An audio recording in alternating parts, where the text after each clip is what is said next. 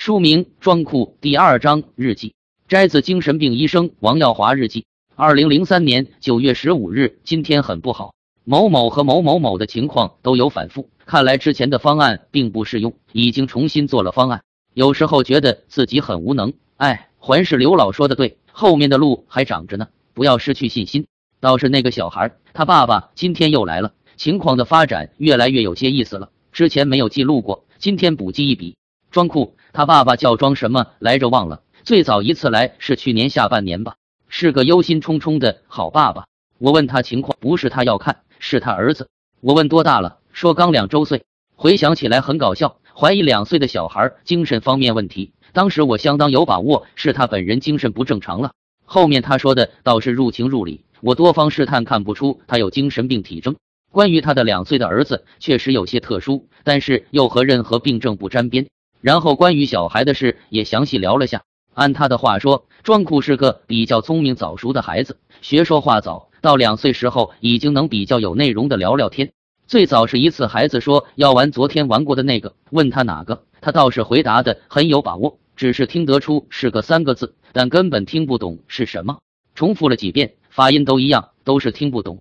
孩子初学讲话，听不懂也是正常的。庄库一岁开口叫爸爸妈妈，非常的早。但是进步不快，能感觉他想表达的事情越来越多，只是经常听不懂。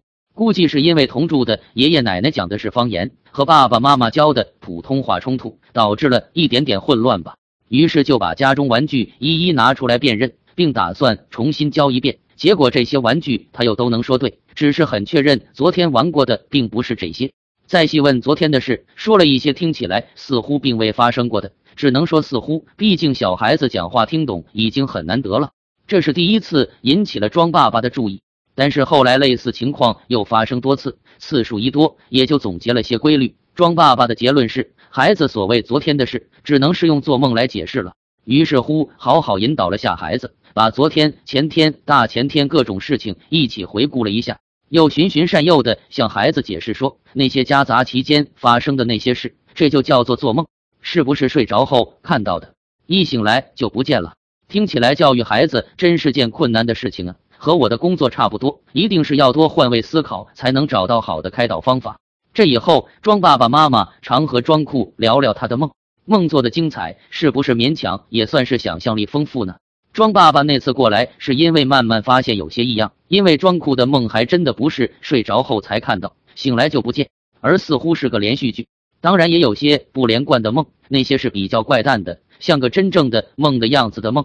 可是这连续的梦境，一天接一天做下去的这个，却听起来挺真实，就像他在其他地方过着一个不同的生活似的。庄爸爸说了许多细节，就不细说了。当时第一感觉是，可能他所说的是出自他的想象，而非孩子真正说的。那他就是需要我治疗的对象了。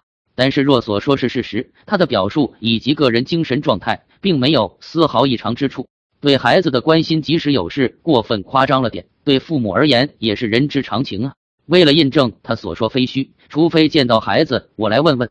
但是让我询问个两岁不到的孩子，我实在没接受过这种训练，想想也觉得不太可操作。所以那次我尽力打消他的疑虑，和他一起回顾了庄库的智力发展水平、精神状态。从这些方面来看，孩子好好的呀。我说。唯一的问题不过是他爱做梦，而且是连续剧式的。但是既然其他方面都没有影响，又有什么可担心的呢？